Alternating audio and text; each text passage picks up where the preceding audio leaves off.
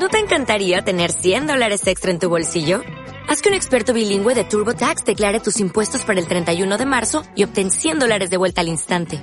Porque no importa cuáles hayan sido tus logros del año pasado, TurboTax hace que cuenten. Obtén 100 dólares de vuelta y tus impuestos con 100% de precisión. Solo con Intuit TurboTax. Debes declarar para el 31 de marzo. Crédito solo aplicable al costo de la presentación federal con TurboTax Full Service. Oferta sujeta a cambios o cancelación en cualquier momento.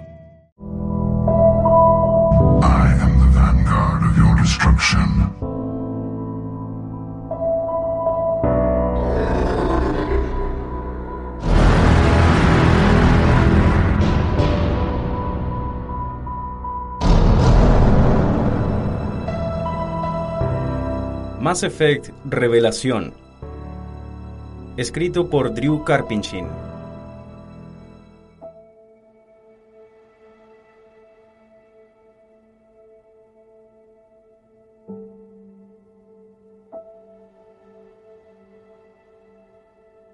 Capítulo 14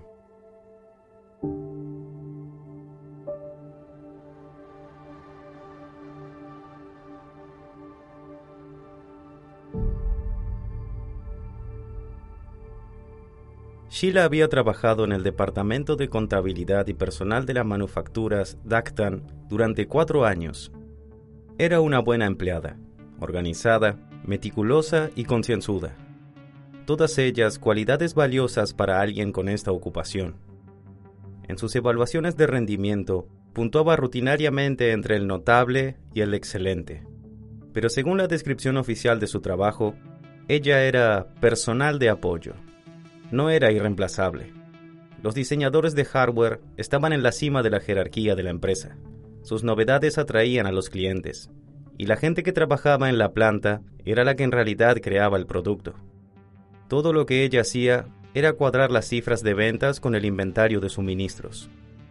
Para los encargados, ella no era imprescindible, y eso se reflejaba en su paga. En la empresa, Gila trabajaba tan duro como cualquiera, pero le pagaban una mínima parte de lo que ganaban diseñadores y fabricantes. No era justo, motivo por el cual no se sentía culpable por robar a la empresa. No es que estuviese vendiendo secretos corporativos cruciales, nunca hizo nada lo bastante grande como para llamar la atención, solo desviaba pequeñas gotas del rebosante cubo de la compañía. En ocasiones, alteraba órdenes de compra o manipulaba los registros de suministros. De vez en cuando, se aseguraba de que durante la noche el inventario quedara desprotegido y sin registrar. A la mañana siguiente, habría desaparecido misteriosamente, movido por alguien del personal del almacén que estaba metido en el asunto. Gila no tenía ni idea de quién se llevaba el inventario, igual que tampoco la tenía sobre quién estaba tras los robos. Así le gustaba a ella. Una o dos veces al mes recibía una llamada anónima en el despacho cumplía con su parte y en unos días el pago era ingresado en alguno de sus cuentas bancarias particulares. Hoy no era distinto, o eso intentaba decirse a sí misma mientras caminaba por el pasillo e intentaba parecer despreocupada, confiando en que nadie se fijara en ella. Pero había algo extraño en este pedido. Le habían pedido que desconectara una de las cámaras de seguridad y que desactivara los códigos de alarma de una de las entradas. Alguien quería infiltrarse en el edificio sin ser detectado, y pensaba hacerlo a pleno día. Era un riesgo estúpido. Incluso si de algún modo consiguieran entrar, seguro que alguien repararía en ellos. En Dachtan había equipos de seguridad que patrullaban con regularidad por toda la planta, y si eran atrapados, podrían ser que delataran a Gila como la persona que les había dejado entrar aunque la oferta había sido demasiado buena para poder rechazarla. Triplicaba lo que jamás le habían pagado antes por un trabajo. Al final, la avaricia se había impuesto al sentido común. Se detuvo cerca de una de las salidas de emergencia, justo debajo de la cámara de seguridad que enfocaba a la puerta. Echó un rápido vistazo alrededor para asegurarse de que nadie la observara. Extendió el brazo con el destornillador que había agarrado de un cinturón con herramientas que estaba colgado en un cuarto trasero. Lo introdujo en la parte de atrás de la cámara y retiró la batería. Se produjo un destello que la sorprendió. Dejó escapar un pequeño chillido y el destornillador resbaló entre sus dedos, que hormigueaban levemente por el susto. Se agachó para recogerlo de la moqueta a toda prisa, mirando alrededor para ver si alguien se había dado cuenta del sabotaje. El vestíbulo seguía vacío. Miró hacia la cámara y vio un delgado hilo de humo blanco que salía por detrás de esta. La luz de encendido estaba apagada. Si alguien de la seguridad central inspeccionaba el monitor correspondiente a esta cámara, se daría cuenta de que no funcionaba. Pero los guardas apenas miraban a los monitores durante el día, al menos no con las patrullas dando vueltas por los pasillos y con el edificio lleno de personal. Solo un imbécil intentaría entrar durante las horas de trabajo. E incluso si notaban la interrupción, en las instalaciones había unas 100 cámaras. Cada semana, alguna de ellas parecía fallar. Lo máximo que alguien haría sería presentar una petición de mantenimiento para que la reparasen antes de que acabara el turno. Satisfecha, Chila continuó caminando por el pasillo hasta llegar a la puerta de seguridad. Tecleó un código de empleado para desactivar la alarma y abrir el cierre. Evidentemente, no usó su propio código. Una de las ventajas de trabajar en su departamento era que tenía acceso a las fichas de personal. Conocía los códigos de acceso al edificio de la mitad de la gente que trabajaba en las instalaciones. Cuando la luz del panel de la puerta pasó de rojo al verde, el trabajo de Gila concluyó. Todo lo que tenía que hacer era volver al despacho y continuar trabajando como si no pasara nada. Pero una vez regresó a su escritorio, el mal presentimiento que tenía sobre este trabajo en concreto continuó creciendo, haciendo que se sintiera mareada. Después de unos 20 minutos, Shinja, la mujer con la que compartía el pequeño despacho, debió de notar que algo no iba bien. ¿Te encuentras bien, Gila? Pareces algo colorada. Al oír el sonido de la voz de la otra mujer, a Chila casi se le cae el estómago por la boca. No, no me encuentro bien, respondió, confiando en no parecer tan culpable como se sentía. Creo que me estoy poniendo enferma, añadió, poniéndose de pie de un salto y corriendo hacia el baño para vomitar. Diez minutos después de comenzar a vomitar, Gila seguía allí.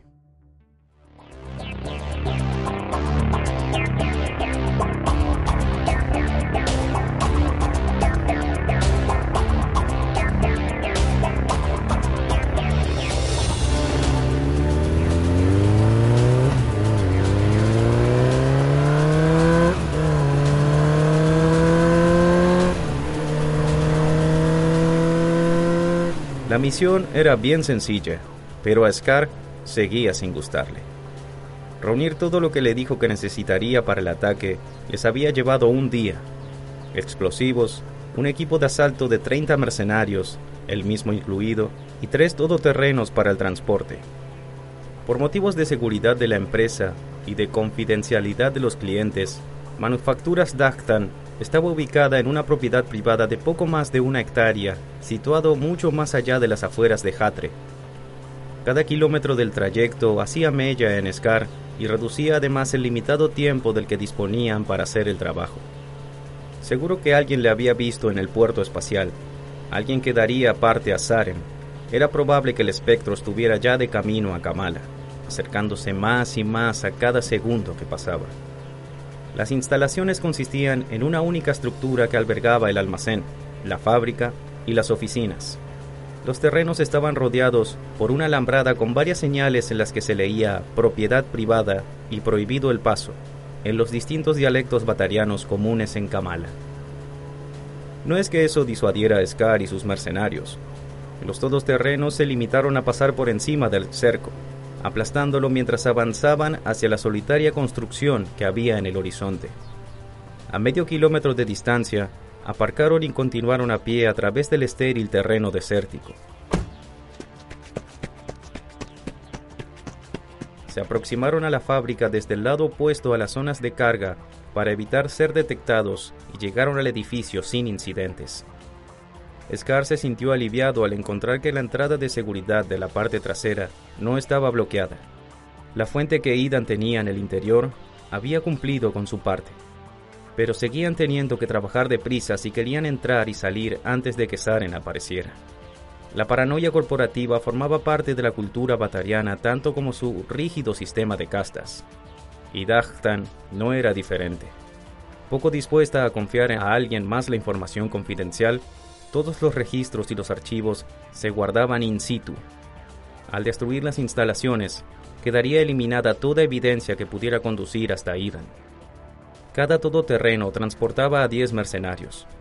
Scar dejó afuera ocho hombres con fusiles de francotirador para cubrir las salidas, apostando a un par a cada lado del edificio. Los otros se dividieron en varios equipos de infiltración de tres miembros cada uno. Las bombas estallarán en 15 minutos. Les recordó Scar.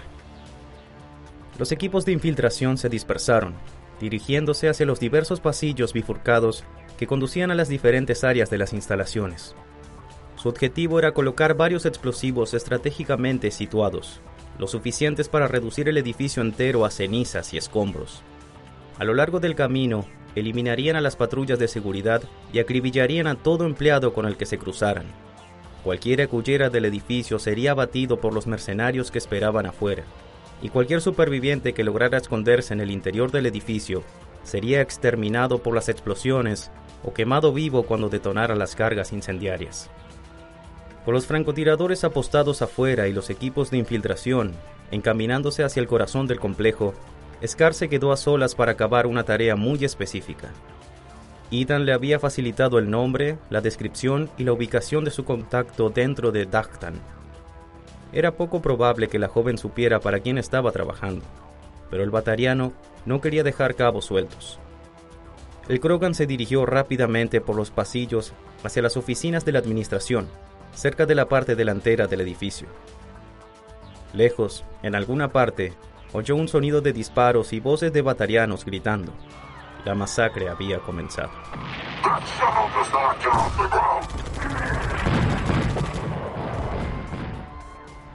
Un momento después, las sirenas empezaron a sonar. Pescar dobló una esquina y casi tropieza con un par de guardas de seguridad de Dactan que corrían en respuesta a la señal de alarma. Durante un breve instante, los dos batarianos titubearon, agarrados por sorpresa frente a la visión de un Krogan fuertemente protegido que se acercaba con estrépito por el pasillo. Scar aprovechó la oportunidad y golpeó la cara de uno de los guardas con la culata del rifle de asalto, haciendo que se tambaleara hacia atrás. Al mismo tiempo, se abalanzó con su cuerpo sobre el segundo guarda, de menor tamaño, derribándole con su peso. Mientras rodaban por el suelo, Scar levantó la barbilla de su adversario con el cañón del arma y tiró del gatillo, casi todo lo que le sobresalía por encima del cuello. El primer guarda, que estaba justo poniéndose en pie, aún aturdido y sangrando por la boca, disparó su arma, pero falló el tiro y solo consiguió dibujar una línea de agujeros en la pared, por encima de donde Scar y el cuerpo de su amigo estaban tumbados en el suelo. Scar respondió disparando hacia el corredor, haciendo trizas los tobillos y las pantorrillas de su enemigo. El batariano gritó y cayó hacia adelante, soltando el arma mientras abría los brazos para parar la caída. Otra ráfaga de Scar lo remató un instante después de que cayera al suelo. Tras ponerse en pie de un salto, el cazarrecompensa se movió pesadamente por el pasillo hacia el despacho del contacto de Idan. La puerta estaba cerrada, pero la echó abajo de una patada. Una joven mujer batariana estaba acurrucada en el suelo, medio escondida detrás de un escritorio. Al ver al Krogan cubierto de sangre, de pie en el umbral, gritó: Adiós, Sheila, dijo Scar. No, por favor, yo no. Apretó el gatillo e interrumpió sus palabras que quedaron ahogadas por la ráfaga de balas que acribillaron su cuerpo, lanzándolo por el suelo hasta la pared trasera de la habitación. Scar echó un rápido vistazo a su reloj. Quedaban siete minutos hasta que los explosivos estallaran. Una parte de él quería pasar ese tiempo buscando más víctimas por los pasillos, pero sabía que no era una opción. Hubiera sido demasiado fácil dejarse llevar por la sed de sangre de sus antiguos ancestros. En una carnicería como aquella, podía perder fácilmente el sentido del tiempo al dejarse llevar por el furor de la batalla, y no tenía la menor intención de estar dentro del edificio cuando explotara. Se dirigió rápidamente de vuelta a la salida, haciendo caso omiso de los dulces gritos de dolor y terror que le atraían desde cada corredor por el que pasaba. Gila hizo lo que pudo por apartar de su mente el estacato de las ráfagas de disparos y los horrorosos gritos de sus colegas. Estaba escondida dentro del respiradero del cuarto de baño. Aunque era un espacio muy estrecho, había logrado encajar en él. Podía imaginarse la escena de afuera y no tenía la menor intención de dejar su escondite. El tiempo pasaba con una lentitud agónica. Los sonidos del ataque parecían durar horas, aunque en realidad tan solo fueron minutos. Oyó voces tras la puerta del cuarto de baño e intentó meterse un poco más adentro del conducto de ventilación. La puerta voló por los aires y un par de batarianos saltaron dentro disparando sus armas automáticas. Rociaron con balas toda la habitación, reduciendo las finas hojas metálicas de las puertas de los cubículos a jirones, haciendo añicos los retretes y los lavabos de cerámica y reventando varias tuberías de las paredes. Por suerte, el escondite de Gila se encontraba bien alto en la pared, por encima de uno de los cubículos. Se había subido a uno de los retretes, encaramándose por los separadores que había entre los cubículos para quitar la tapa del respiradero. Luego se había deslizado por el hueco, pasando primero los pies y una vez que estuvo a salvo escondida adentro, había tirado con cuidado de la tapa, encajándola en su sitio. Desde su posición privilegiada tenía una visión perfecta de la carnicería. Aunque cerró los ojos y cubrió las orejas con las manos para intentar apartar de su mente las ensordecedoras réplicas de las armas. Solo cuando al fin cesó el tiroteo, se atrevió a abrir de nuevo los ojos. Los hombres estaban echando una última mirada por el cuarto de baño, chapoteando ruidosamente sobre el agua que salía a chorros de las cañerías reventadas y se extendía por el suelo como un lago en miniatura. Aquí no hay nadie, dijo uno de ellos, encogiéndose de hombros. Lástima, respondió el otro. Esperaba que pudiéramos agarrar a una de las mujeres y llevarnos las arrastras con nosotros para divertirnos un rato. Olvídalo, sugirió el primero negando con la cabeza. Ese Krogan jamás lo aprobaría. No es él quien nos paga, sino Idan, le soltó su socio. Gila supo al instante de quién estaban hablando. Idan Hakda era uno de los individuos más ricos, poderosos e infames de Kamala. Te reto que le digas eso a la cara, dijo el primer hombre entre risas, incluso mientras se cuclillaba y fijaba algo en la pared. Un momento después, volvió a ponerse de pie. Vamos, tenemos que estar fuera de aquí en dos minutos. Los hombres se marcharon corriendo por el corredor. Sus pasos retumbaban en la distancia. Gila se arrastró lentamente hacia adelante por el escondite para intentar ver qué habían puesto en la pared. Era aproximadamente del tamaño de una fiambrera y tenía un montón de cables por todos lados. Aunque no tenía ni entrenamiento ni experiencia militar, era obvio que el dispositivo era alguna clase de bomba. Se detuvo un momento y escuchó más disparos. A excepción del débil pitido del temporizador del explosivo contando marcha atrás, todo estaba en silencio. Gila tiró la tapa del conducto de ventilación y se dejó caer al suelo. Salió corriendo del cuarto de baño y sprintó por el corredor hacia la misma salida de seguridad que había desbloqueado anteriormente y que había hecho posible que sin querer la carnicería tuviera lugar. Aunque ahora no podía pensar en eso. Negándose a mirar siquiera los cuerpos de sus colegas que yacían en el vestíbulo, llegó a la puerta y la abrió de un tirón.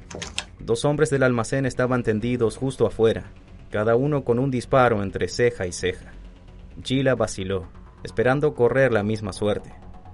Pero quienquiera que hubiera matado a los hombres había desaparecido, despejando la zona circundante antes de que el edificio estallara. Tan pronto como su mente, en estado de shock, comprendió que seguía con vida, la joven agachó la cabeza y empezó a correr. Logró recorrer una docena de pasos antes de que la explosión convirtiera su mundo en fuego, agonía y finalmente lo sumiera en la oscuridad.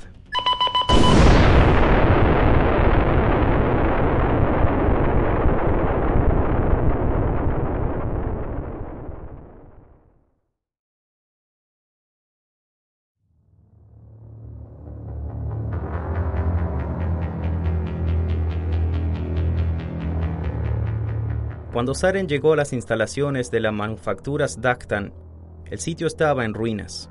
Aunque los equipos de emergencia habían apagado las llamas, el edificio era poco más que un armazón quemado.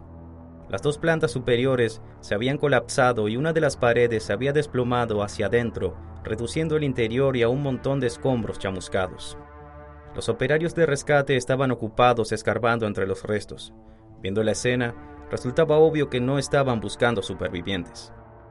Varias unidades móviles de informativos filmaban las ruinas desde una distancia respetuosa, con cuidado de no interferir con los equipos de rescate aunque ansiosas por conseguir un poco de metraje dramático para los videodiarios. Saren aparcó su vehículo junto a ellos, salió y caminó hacia las ruinas. ¡Eh! gritó uno de los operarios de emergencia batarianos al ver que se acercaba corriendo para interceptarles. No puede estar aquí.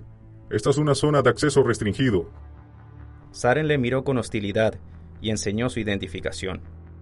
Eh, lo siento, señor dijo el batariano, parándose en seco y ladeando la cabeza en deferencia. No sabía que era un espectro. ¿Algún superviviente? preguntó Saren. Solo uno, respondió. Una joven. Estaba fuera del edificio cuando estalló. La explosión la ha dejado sin piernas y tiene quemaduras de primer grado en el 90% del cuerpo. Ahora está de camino al hospital. Es un milagro que haya sobrevivido, aunque no creo que vaya a salir de Reúna a su equipo y lárguese, le advirtió Saren, interrumpiéndole. ¿Cómo? No podemos. Aún estamos buscando supervivientes. No quedan supervivientes. Aquí ya han terminado. ¿Y qué de los cuerpos? No podemos dejarlos aquí sin más. Los cuerpos seguirán estando aquí por la mañana. Lárguese. Es una orden. Y llévense las malditas unidades de video con ustedes. El batariano dudó, después asintió ladeando de nuevo la cabeza, y se fue a reunir a su equipo. Cinco minutos después, los vehículos de rescate y las furgonetas de los medios de comunicación arrancaban y dejaban a Saren a solas para examinar los escombros en busca de pistas.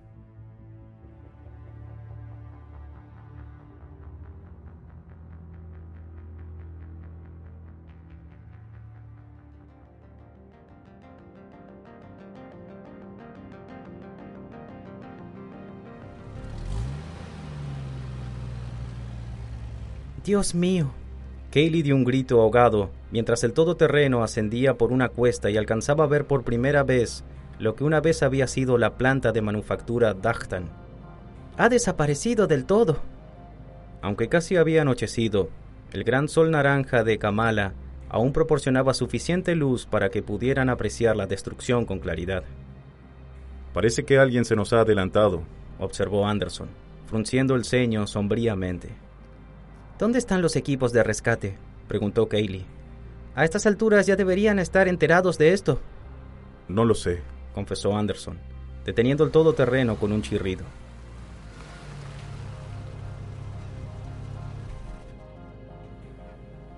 Algo no va bien. Espérame aquí. Saltó fuera del vehículo y se aproximó a pie hacia los restos del edificio con la pistola desenfundada, corriendo agachado. Estaba a menos de 20 metros de distancia cuando un único disparo rebotó en el suelo justo frente a él. Anderson se quedó inmóvil. Estaba al aire libre, completamente expuesto. El tirador podía haberle matado fácilmente si esa hubiera sido su intención. Era un disparo de advertencia.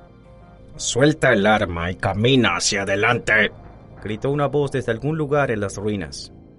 Anderson hizo lo que se le ordenaba. Dejó la pistola en el suelo y continuó caminando desarmado. Un segundo después, una familiar figura turiana emergió por detrás de los escombros que había usado para cubrirse con un rifle que apuntaba directamente al pecho de Anderson. ¿Qué haces aquí? preguntó el espectro. Lo mismo que tú, dijo Anderson, procurando sonar más confiado de lo que se sentía.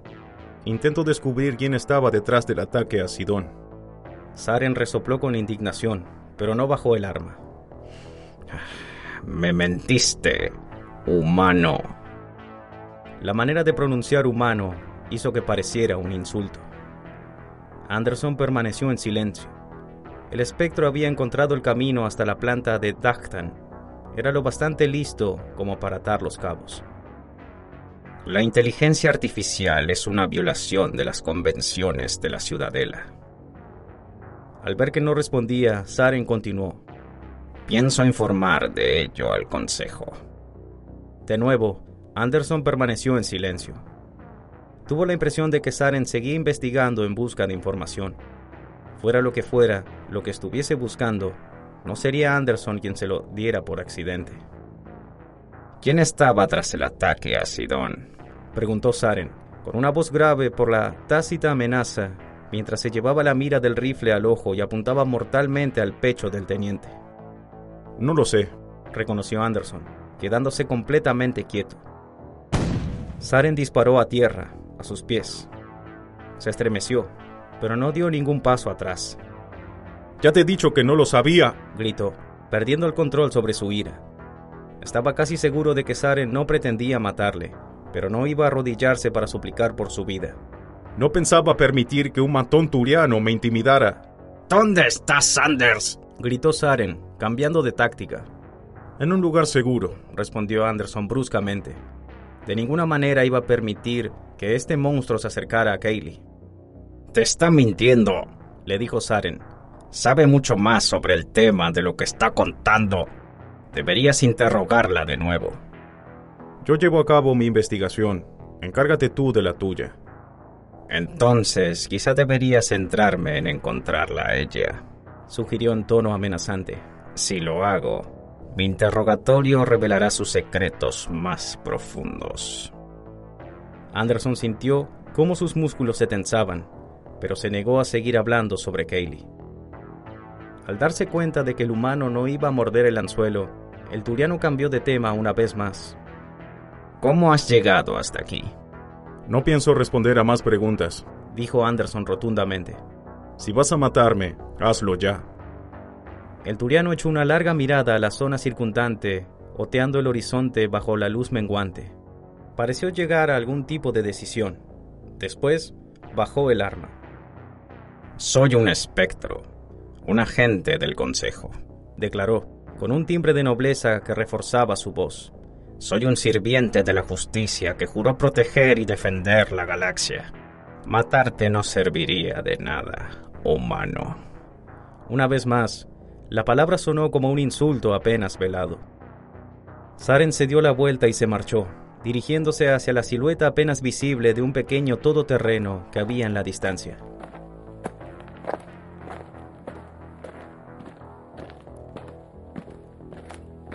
Adelante, Escarba entre los escombros, si eso te hace sentir mejor. Le gritó por encima del hombro. Aquí no queda nada que encontrar.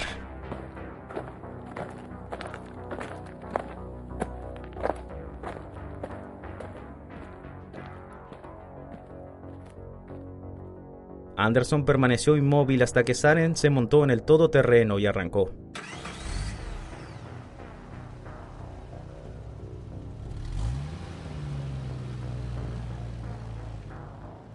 Una vez que el vehículo desapareció de la vista, se volvió y agarró la pistola del suelo.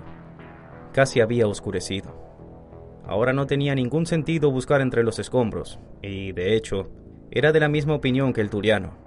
No quedaba nada que encontrar en Dagtan.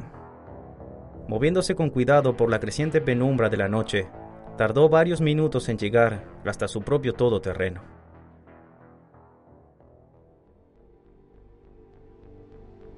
¿Qué ha pasado? preguntó Kaylee mientras él se subía. Me ha parecido verte hablar con alguien. Saren, le dijo. Aquel espectro turiano. ¿Qué hace aquí? preguntó, alarmada por el recuerdo de su último encuentro y la simple mención de su nombre. Está buscando pruebas, reconoció Anderson. ¿Y qué te ha dicho? ¿Qué quería? Por un instante, pensó en contarle una mentira, algo que pudiera relajar su mente. Pero ella también formaba parte de esto. Se merecía la verdad, o al menos la mayor parte de ella. Creo que ha estado considerando seriamente la posibilidad de matarme. Kaylee dio un grito ahogado de terror. No estoy seguro, añadió de inmediato. Quizás me equivoque. Los turianos son difíciles de entender. No me cuentes historias, replicó. No dirías algo así si no estuvieras seguro. Cuéntame qué ha ocurrido. Andaba en busca de información, dijo Anderson. Ya había averiguado que le estábamos mintiendo acerca de tu trabajo en la base. Dagtan no es conocido por fabricar implantes bióticos, admitió Kaylee. No le he contado nada. Cuando se ha dado cuenta de que no iba a ayudarle con la investigación, ha aparecido esa mirada dura en sus ojos. Ahí ha sido cuando he pensado que iba a matarme. Pero no lo ha hecho.